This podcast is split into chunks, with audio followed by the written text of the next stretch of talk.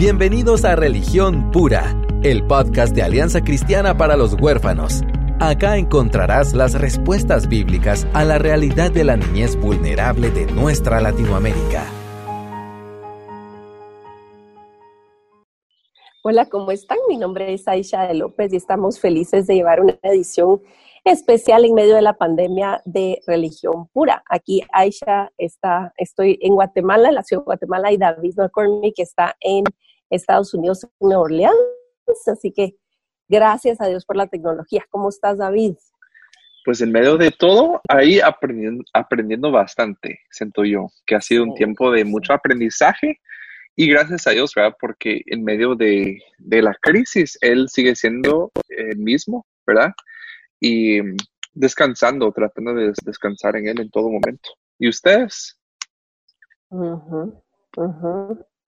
Pues en las mismas, aprendiendo. Esto es algo que nunca en la vida imaginamos, ni un par de meses atrás, jamás nos imaginamos en el mundo entero que, que íbamos a estar en la situación en la que estamos aquí. Y como vos decís, de verdad damos infinitas gracias al Señor. Yo, yo estoy tan agradecida con el Señor porque ha permitido que nos abriera los ojos antes de este tiempo, ¿verdad? Llega tarde, pero estoy feliz de poder conocer su verdad y descansar en el, en el, final feliz garantizado, ¿verdad? De tener a Cristo al final de todo lo que pueda suceder. Eh, y como vos decís, aprendiendo un montón. Eh, realmente estamos grabando en el punto de la pandemia en donde en Guatemala está en cierto grado y vos en Estados Unidos viendo en cierto grado, en Europa está avanzando a otro grado. Este, pero, sin embargo, estábamos comentando antes de empezar a grabar que que ya estamos oyendo de historias y de, y de personas que ya nos toca más personalmente, porque ves como que viene una ola de mar, ¿verdad? Lejos. Cuando empezamos a oír de China, decís, ay, de China, hasta allá, eso, eso pasa allá, aquí no, ¿verdad? Luego empezó en Europa y entonces empezó a decir, ah, wow, Europa. Ya cuando llega a América decís, está un poco más cerca, pero todavía veías, no sé si vos lo has notado, pero yo he notado como una disminución de chistes sigue, Latinoamérica es muy chistosa y la todo le saca broma y rapidito hay memes, pero ha disminuido o por lo menos me ha dejado de llegar a mí más y creo que es porque empezó a haber ya casos que tocaron tu propia vida. Exacto. Entonces, eh, ya cambia un poco la realidad, ya, ya te empieza a tocar los talones a ti y es difícil eh, esa realidad, ¿verdad? Totalmente, sí, eh, eh, tienes toda la razón. Cuando uno lo ve de lejos, eh, pues no es tan personal, ¿verdad? Y pero sabes que estaba pensando con esto, que igual es la crisis de los huérfanos o personas sufriendo diferentes oh. situaciones. Es que como no, no está afectando a mi familia ni nadie que yo conozco, yo solo veo números y pues, ah, claro, mueren miles de personas al día por causas totalmente prevenibles en África, ¿verdad? Pero eso es en África. Pero sí, a mí me ha, me ha revelado, me gustó cuando hablamos con Paola, eh, que ella decía que ha venido a revelar nuestro egoísmo. Y mira, yo, yo, he estado meditando y tratando de ver cómo es tan cierto. Mira, yo, yo soy tan egoísta en todo, en medio de esto. Y sí, ya cuando es personal, ahí sí nos ponemos un poco más al tanto, ¿verdad? Totalmente. Les recomiendo muchísimo escuchar, buscar eh, los mensajes del el doctor Miguel Núñez de la Iglesia Bautista Internacional de este tiempo, ¿verdad?, de pandemia, porque eh, él tiene un punto de vista muy completo. Él es un pastor fiel que predica la palabra de Dios expositivamente, pero aparte es, es infectólogo. Entonces esto toca eh, áreas súper centrales en la vida de él. Entonces ha predicado con mucha pasión y estaba reflexionando hace poco acerca de lo que estás diciendo, de que ahora como hay potencial de que me toque a mí, entonces estamos movilizándonos como nunca antes. Pero el, índice de mortandad infantil es altísimo, es ridículo. En Guatemala, ¿cuáles son las estadísticas? O sea, la mitad de nuestros niños desnutridos. Pero como no lo veo no me, no me toca a la puerta a mí, entonces puedo seguir con mi vida. Entonces, eh, creo que este, esta situación nos tiene que obligar a doblegarnos y a ver, en, vernos al espejo y decir qué conveniente es ignorar lo que es verdad, ¿verdad? Exacto. En todos los sentidos y, y qué difícil es lamentarnos por algo que no nos toca personalmente. Exacto. Y ahí tocaste el punto clave, ¿verdad? Que cuál es nuestra respuesta en sí ante esta crisis. Eh, mira, yo te digo, en mi familia, eh, en mi círculo, hay una tentación de como que, bueno, voy a ser yo el fuerte y yo voy a, seguir y, y, voy a seguir como que mm. animando a toda costa que, y no permitir que entre eh, ningún rasgo de tristeza o lamento, pero me doy cuenta que eso tal vez no es lo que Dios quiere de nosotros. Así es, la verdad es que, eh, mira, el hecho de que de verdad estemos imposibilitados, de verdad nos limiten hasta la manera en que compramos, la manera en que salimos a la calle, ya no va a volver a ser igual, ¿verdad? Y quién sabe en cuánto tiempo. Em, nos tiene que hacer reflexionar de nuestra fragilidad y de y de lo necesitados que estamos delante del Señor, ¿verdad? Entonces, eh, una parte importante que queremos tocar hoy es el tema de, del lamento, el tema de, de cómo eh, tendemos, fíjate vos, yo creo que no solo es en tu familia, creo que eh, la iglesia, en general hablo de la iglesia, no la iglesia local, sino la iglesia del Señor, se ha colado mucho el tema este del positivismo y medio, entre más uno estudia, más se, expone a gente que sabe más, hasta de New Age, eso de negar la realidad y negar el dolor y hasta avergonzarte de la debilidad, cuando en la palabra de Dios es tan, tan claro, ¿verdad? Y hasta tenemos un libro entero que se llama Lamentaciones. Entonces, eh, que en medio de esto, de, sí mantenernos positivos y activos y tener un plan de acción y todo lo que hemos recomendado, qué saludable es y, es parte del autocuidado, el también dar chance de lamentarte. ¿verdad? Sí, exacto. Van a empezar a, vamos inevitablemente, si esto eh, avanza como tiene que avanzar, porque es, es, como un virus se conduce, eh, digamos, hay, hay razones biológicas para que estemos todos guardados en nuestra casa, porque eso es lo que nos han dicho que aplana la curva y que no sé qué. Pero el, pero el punto no es que nadie se enferme, es que nos enfermemos poco a poco. Esa es la realidad. Claro. Entonces, eventualmente, si no somos nosotros, alguien de nuestro círculo se va a enfermar. ¿Cómo vamos a manejar esa, esa noticia y esa situación, especialmente cuando tenemos niños en nuestro, en nuestro círculo, en nuestra casa, ¿verdad? Eh, sí, ¿será, ¿Será que es lo mejor? Es decir, bueno, ya, todo va, a estar bien y ahora veremos para adelante, lo mejor está por venir, nadie, nadie llore, nadie se lamente y nadie hable la palabra de M, muerte, ¿verdad?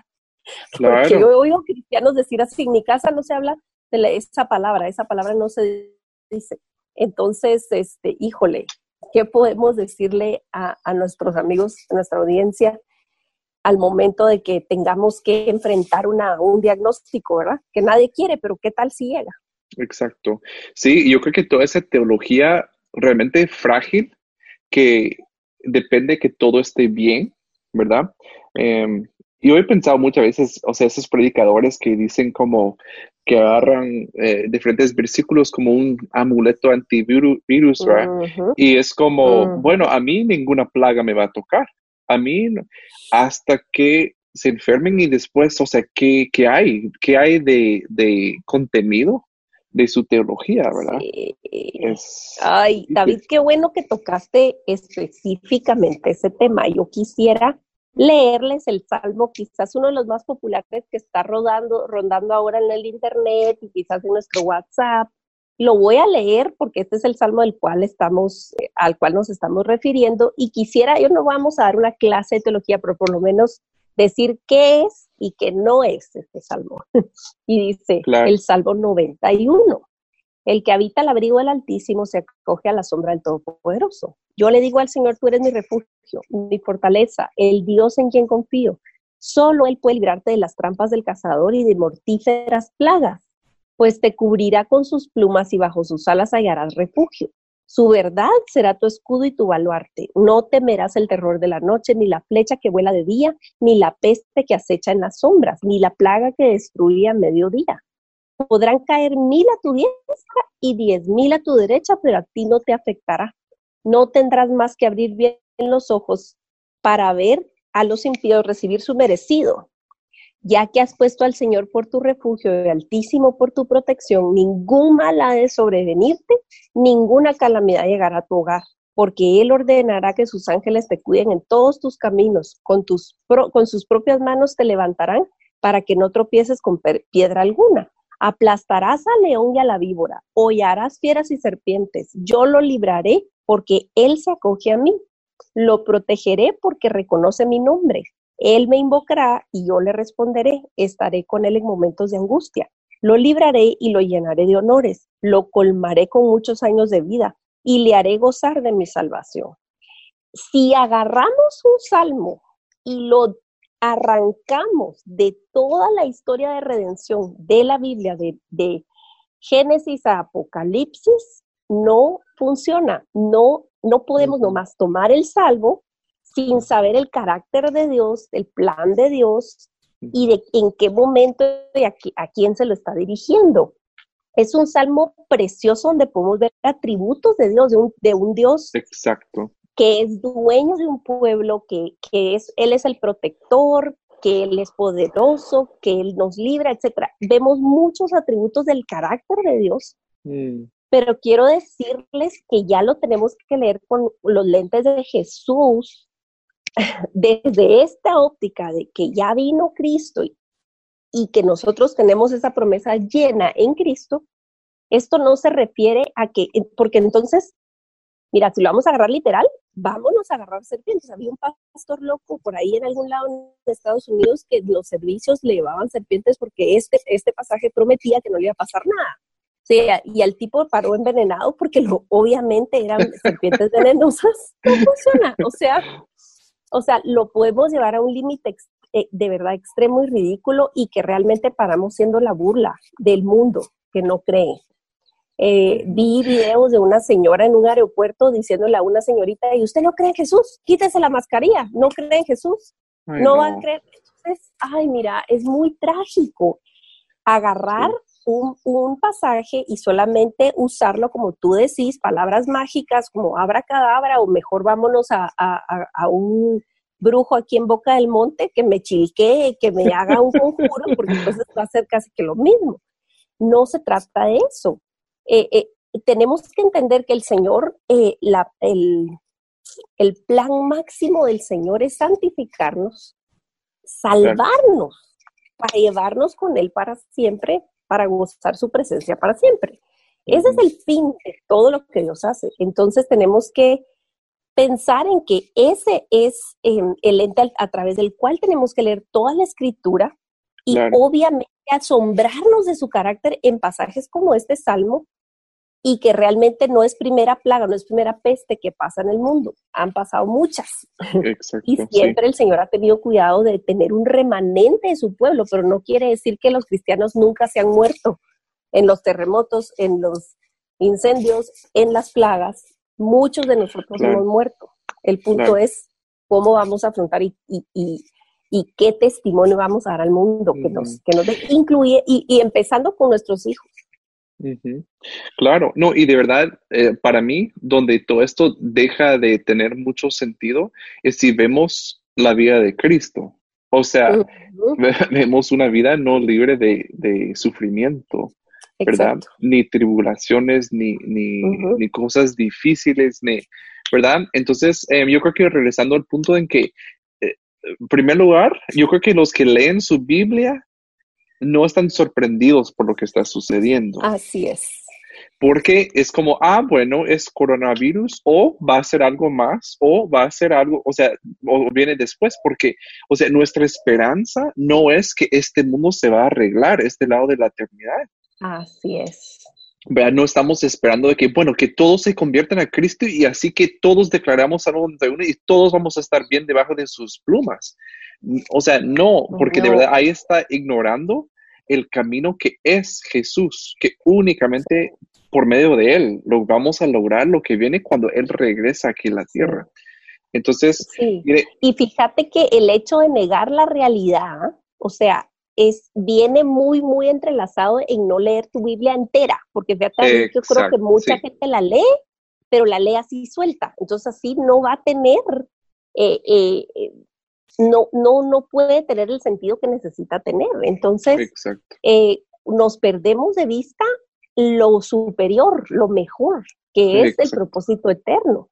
Y cuando negas la realidad y negas que algo es realmente triste, sí, a la abuelita le dio el coronavirus, o sí al tío, o sí al papá de una mi amiga, o sí al doctor que es mi vecino, eh, ¿verdad? Está ahora mal. Eso es triste, es incongruente y es, es eh, psicótico, no sé cómo le puedes llamar, ver una situación de esa sin negar que es algo triste y que no nos busca, porque estamos en un mundo caído. O sea, es contraproducente para los niños ver ese tipo de mensaje equivocado, pues.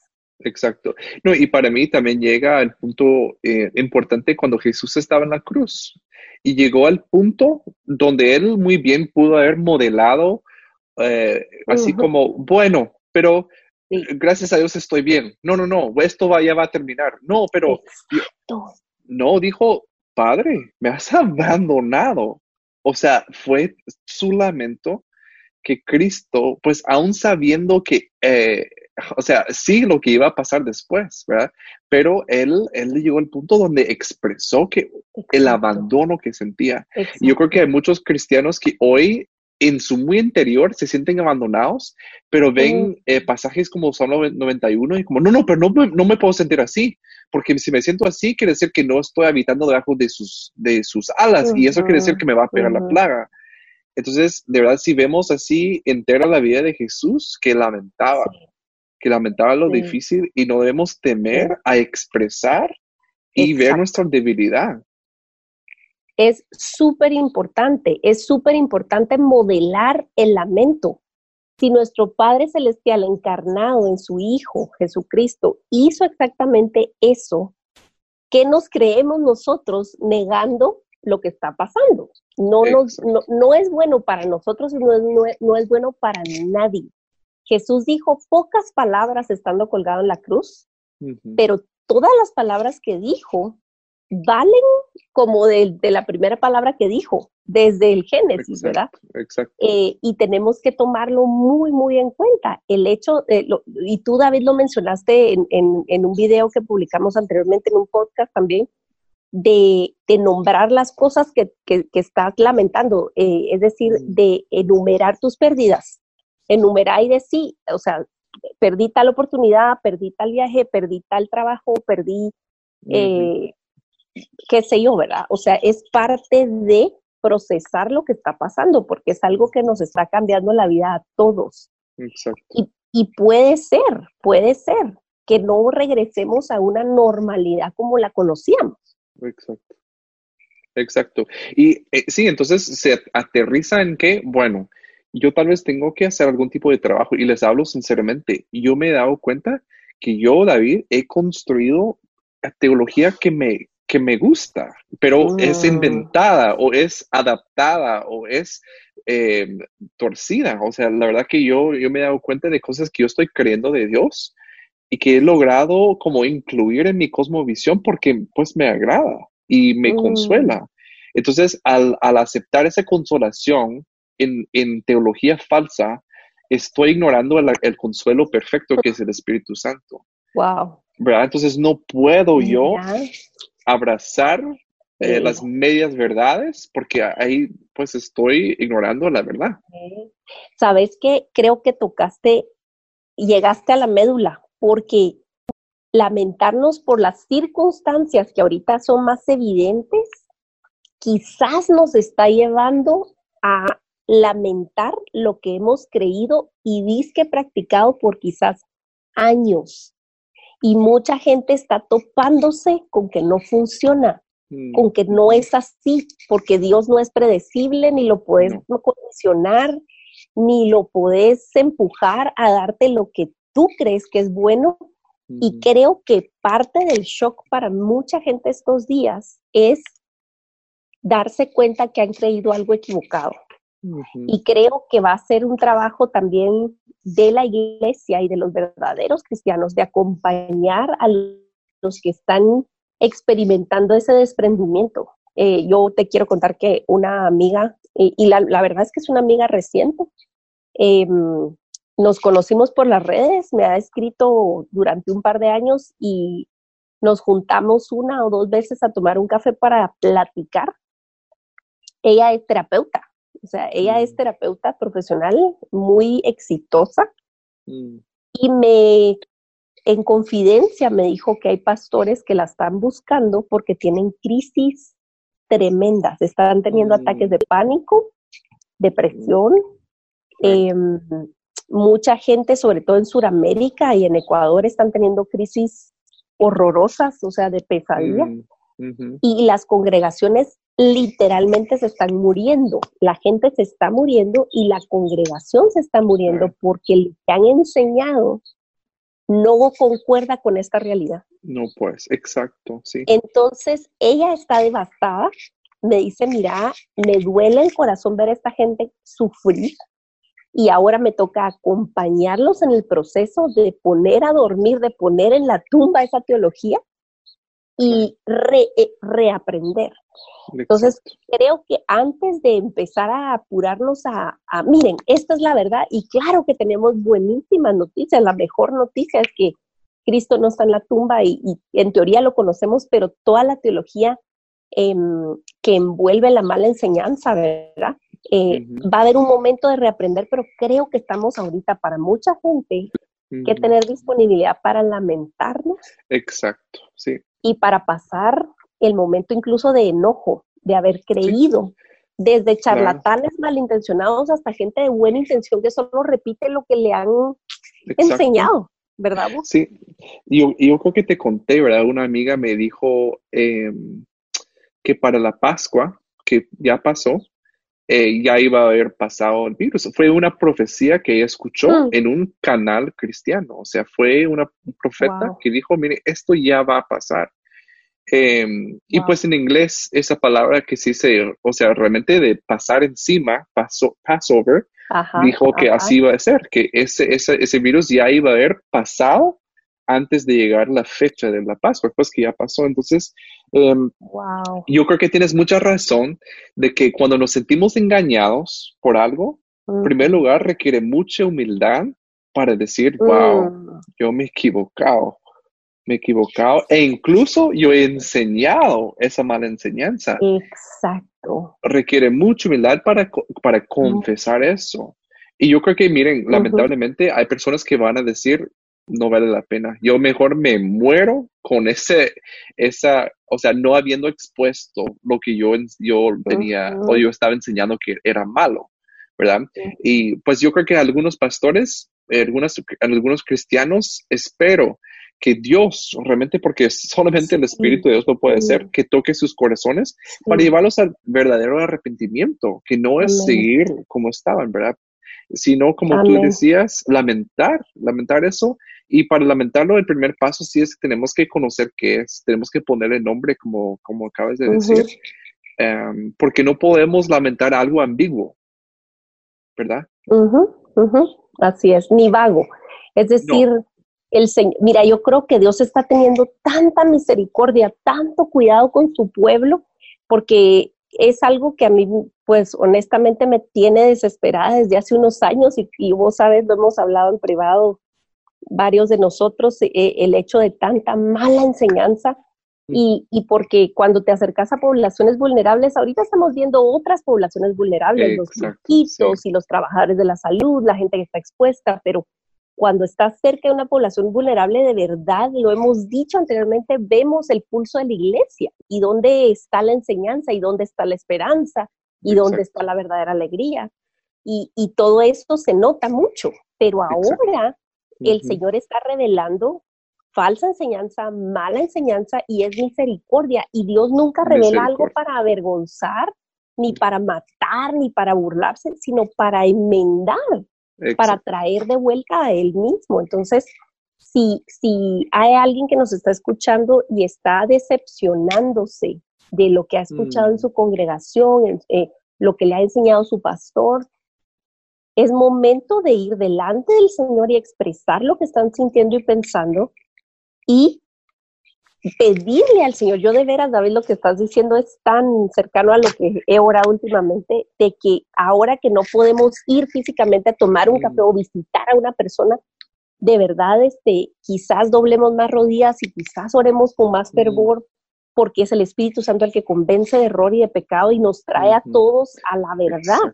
Esa es la promesa que nos dio Jesús, ¿verdad? Que nos iba a dejar a alguien que nos iba a llevar a toda verdad.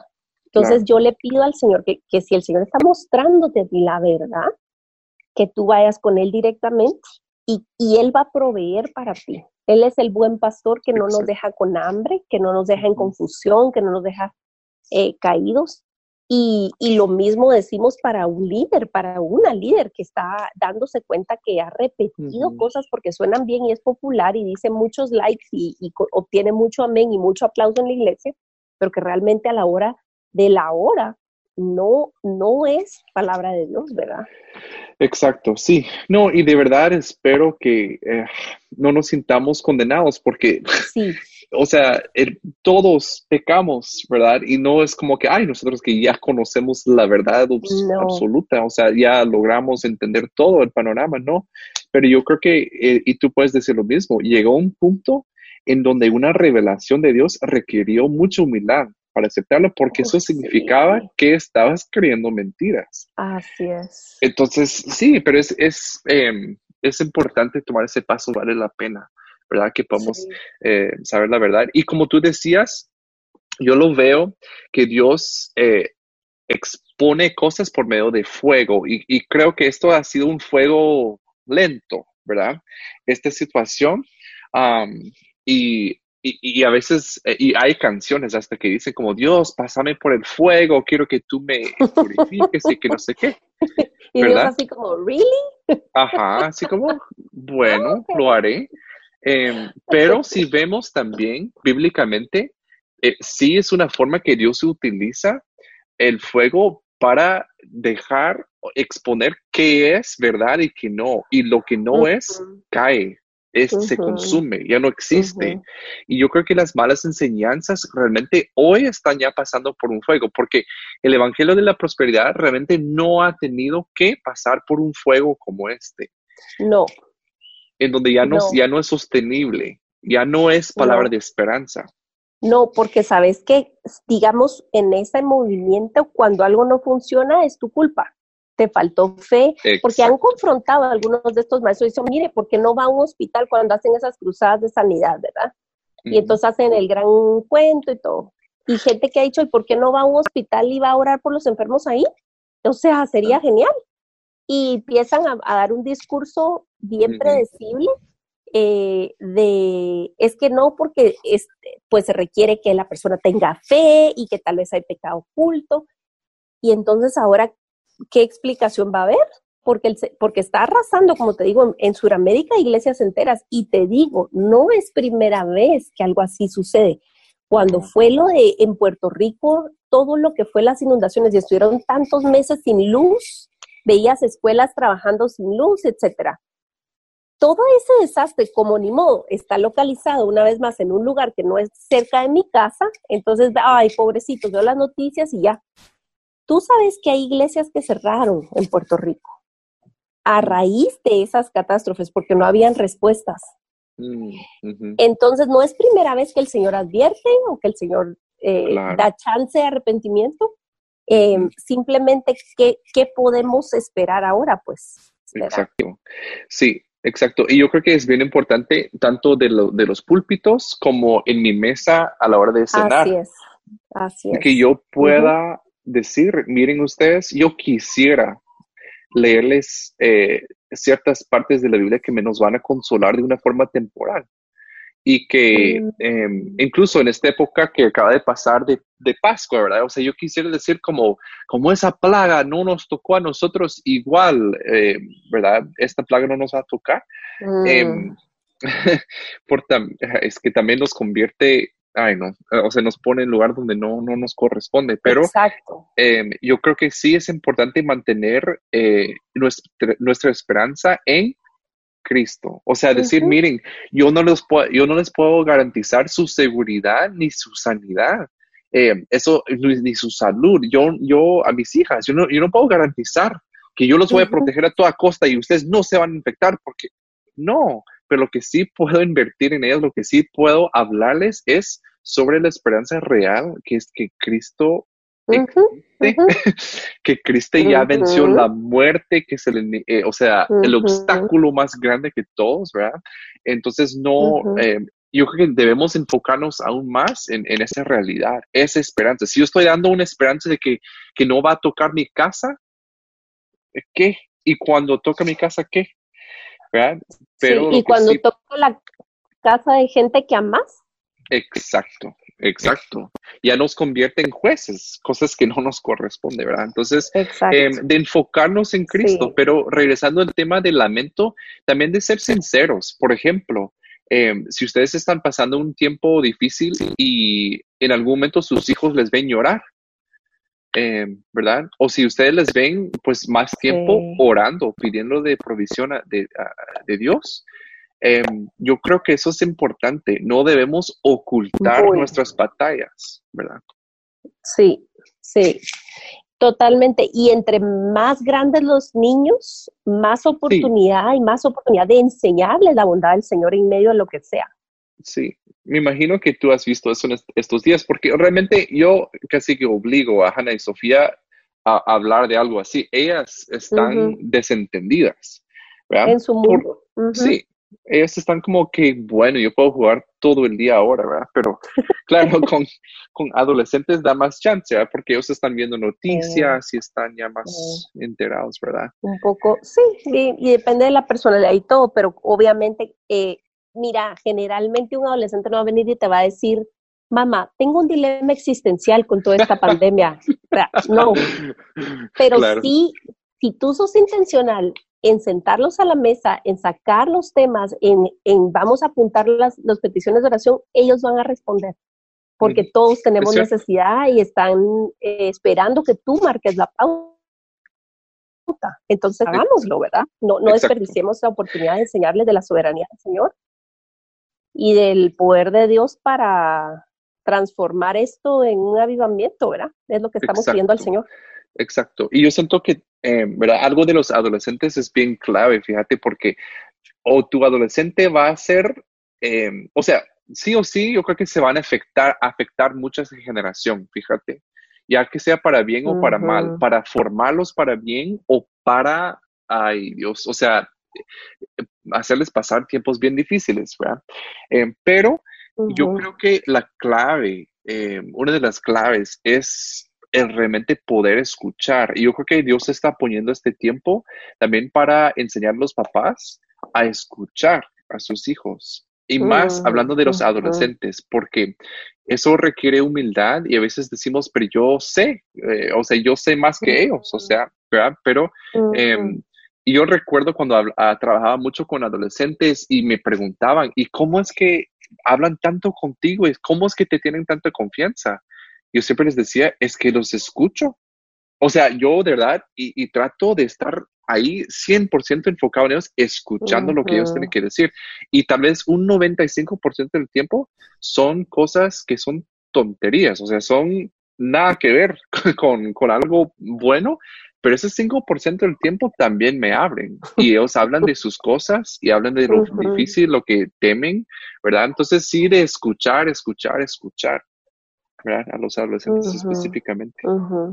Totalmente. Sí, y todo empieza con nosotros, ¿verdad? Nosotros bajar la guardia, nosotros llorar, nosotros eh, sentir lo que hay que sentir.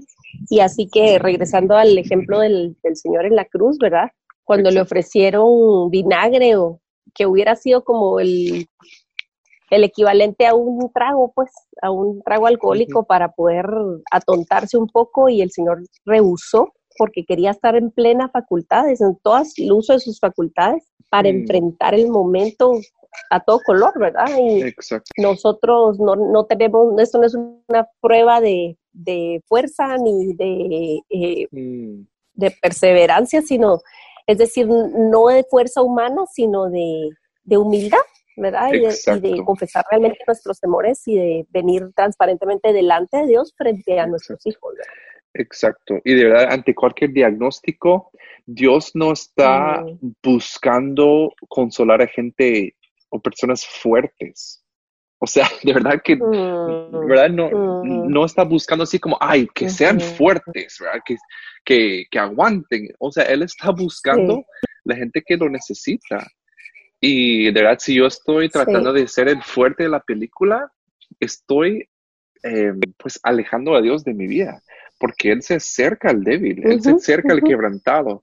Entonces, también si estoy fingiendo no serlo, pues a costa de una profundidad en mi relación con Dios. Mira, sí, yo creo que vamos a ir cerrando, pero quiero leerles lo que vos estás diciendo, está en, en muchos lados, pero se me, se me, vino a la mente el Salmo 34 y mm, expresa muchas cosas David. Eh, mm. Empieza diciendo, bendeciré al Señor en todo tiempo, mis, labios, mis, labios siempre lo, alabarán. Eh, pero ahí sigue confesando que era pobre, que sintió angustias, eh, que tenía temores y, entrelaza el hecho de que él dice, prueben y vean que el Señor es bueno, dichosos los que en Él se refugian, eh, etcétera, etcétera, etcétera. Y dice por ahí en el versículo 18, el Señor está cerca de los quebrantados de corazón y salva a los de espíritu abatido. Muchas son las angustias del justo, pero el Señor lo librará de todas ellas y le protegerá los huesos, le protegerá todos los huesos y se le, le quebrarán. Ahí está profetizando acerca del momento justamente de la cruz. Y termina diciendo, la maldad destruye a los malvados, serán condenados los enemigos de los justos, el Señor libra a sus siervos, no serán condenados los que en Él confían. Y esa condenación se refiere a la condenación eterna. Nuestro mayor problema al final de cuentas no es un virus, ni este ni otro que pueda surgir. Nuestro mayor problema es el pecado que nos separa del Padre y para eso vino Cristo justamente. Entonces, lo que sea que nos regrese a esa verdad es bendición, aunque pareciera otra cosa. Y podemos venir delante de Él y llorar lo que hay que llorar y lamentar lo que hay que lamentar y, y Él se va a encargar de guiarnos a toda verdad. Exacto, sí. De verdad, y recordarles que, que, ese versículo que nos encanta a veces, eh, es verdad que nuestra lucha no es contra carne, ni hueso, ni eh, contra principios. no sé cómo se dice en español, ¿verdad? Principados y potestades. potestades. Ya, entonces, eh, yo podría decir, en este tiempo, aunque me enferme, mi lucha no es contra el coronavirus, sino contra temor, contra la depresión, contra todos los resultados del pecado. Em, y debo verlo de esa manera. Entonces las batallas que se van a ganar, se van a ganar en el campo de la mente, en el corazón, eh, y no necesariamente en las, eh, en las camillas del hospital, ¿verdad? Em, pero debemos tener nuestros ojos de verdad fijados en Cristo más que nunca y Él es nuestra esperanza. Em, y si hemos si nos hemos anclado a otra esperanza que no es Él, es tiempo de arrepentirnos. Y Él nos recibe como ese Padre con brazos abiertos. Así es. Así es. Así es. Amén. Él es bueno, Él está dando oportunidad y cada uno tiene algo que rendir en este sentido, algo que lamentar. Así que hagámoslo, hagámoslo, acerquémonos confiadamente al trono de la gracia para hallar oportuno socorro como Él ha prometido. Gracias David por platicar un rato, que Dios los bendiga y que estén muy bien allá con todas tus chicas, que la bebé esté creciendo y engordando como he visto que sí. Sí, claro que sí. Qué bueno. Bueno, Dios te bendiga y a tu familia y estaremos en contacto. Gracias a todos los que están pendientes del podcast. Recibimos sus preocupaciones, sus llamadas, no llamadas, no, eh, correos, mensajes, mándenos sus sugerencias para platicar acerca de lo que están enfrentando en estos días. Con mucho gusto quisiéramos em, tomar más ideas de ustedes para poder seguir eh, edificándonos mutuamente. Así que Dios les bendiga y esta ha sido otra edición de Religión Pura. Gracias por acompañarnos en Religión Pura, el podcast de Alianza Cristiana para los Huérfanos. Alabamos al Dios de la Biblia quien nos adoptó en Cristo para habitar en familia. Y agradecemos la generosidad de Radios Frater, quien nos recibe en sus estudios para realizar esta producción. Hasta la próxima semana.